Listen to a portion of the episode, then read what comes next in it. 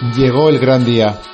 El 24 de diciembre de 1223, todos los hermanos de los eremitorios circunvecinos se hallaban ya en la gruta de Grecio. La alegría que reinaba entre ellos era inexplicable. Francisco de Asís no parecía ciudadano de este mundo. A media tarde se reunieron todos en la cabaña. Francisco se dispuso a hablarles a fin de prepararlos para vivir plenamente el misterio de Nochebuena. Se sentaron todos en el suelo. El hermano se arrodilló delante de ellos apoyándose sobre los talones. Comenzó a hablarles con cierto aire de misterio. Dios llega esta noche, hermanos. Dios llegará a medianoche y colmará todas las expectativas. Dios vendrá sentado sobre un humilde burrito dentro del seno de una madre pura. Dios vendrá esta noche y traerá regalos, traerá una cajita de oro repleta de humildad y misericordia. La ternura vendrá colgando de su brazo. Dios vendrá esta noche.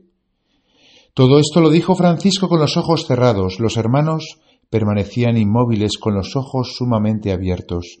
Francisco continuó Dios vendrá esta noche y mañana amanecerá el gran día. Dios vendrá esta noche y la casa se llenará de perfume de violetas y amapolas. Dios vendrá esta noche y herirá con un rayo de luz las oscuridades ocultas y mostrará su rostro a todas las gentes. Saldrá el Señor desde el oriente y avanzando sobre las aguas libertadoras, llegará hasta nosotros esta misma noche, y no habrá más cadenas. Dios vendrá esta noche, arrancará las raíces del egoísmo y las sepultará en las profundidades del mar. Dios vendrá esta noche y nos señalará sus caminos y avanzaremos sobre sus sendas.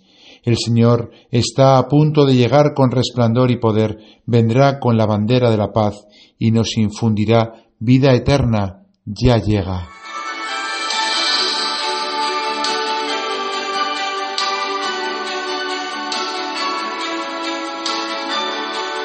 Había caído la noche. A las pocas horas los hermanos contemplaban desde la gruta un espectáculo nunca visto.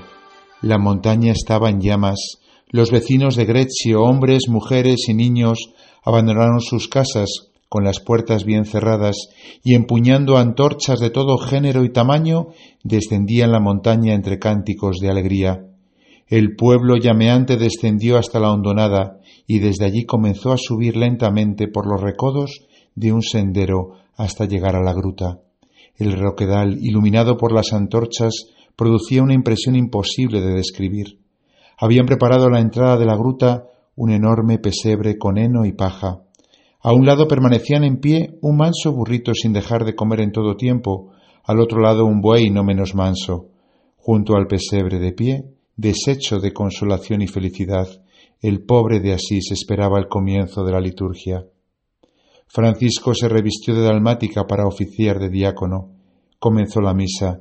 Llegado el momento, anunció con voz sonora la buena noticia del nacimiento del Señor, cerró el misal, salió del altar, se aproximó al pueblo, situándose entre el pesebre y los fieles, comenzó a hablar.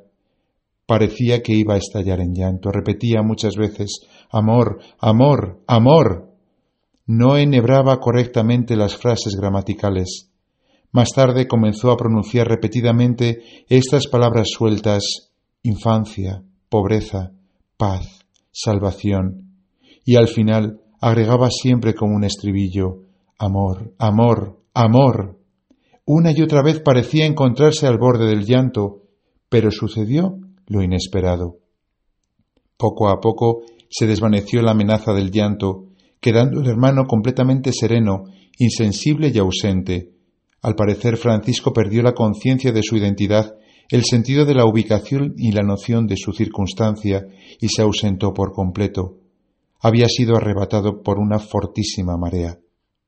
Olvidando a la gente, comenzó a dirigir la palabra a alguien que supuestamente se encontraba sobre el pesebre, como si en el mundo no existiera nadie más. Hacía lo que una madre hace con su bebé, le sonreía, le hacía gestos y le decía las expresiones que las mamás emplean con el niño en la cuna. Pronunciaba Jesús, niño de Belén, con una cadencia inefable.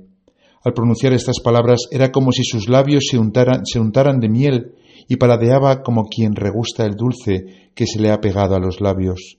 Repetía muchas veces la palabra Belén como si fuera el balido de una oveja del establo de Belén. Belén. se inclinaba sobre el pesebre, como si fuera a besar a alguien o a tomarlo en sus brazos, como si fuera a hacer las carantoñas que hacen las mamás a sus pequeñitos.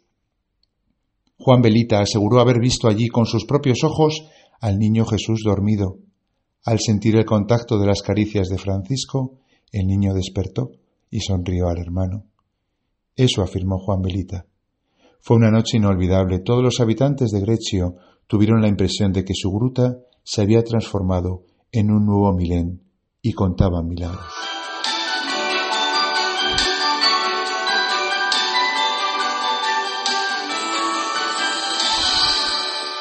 Ven, Espíritu Santo, ilumina nuestros entendimientos, fortalece nuestras voluntades y enciende nuestros corazones en el fuego de tu amor.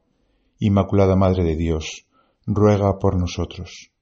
Queridos hermanos, esta narración que acabamos de escuchar, que ocurrió el 24 de noviembre de 1223, hace hoy exactamente 800 años, se repita otra vez en tu corazón.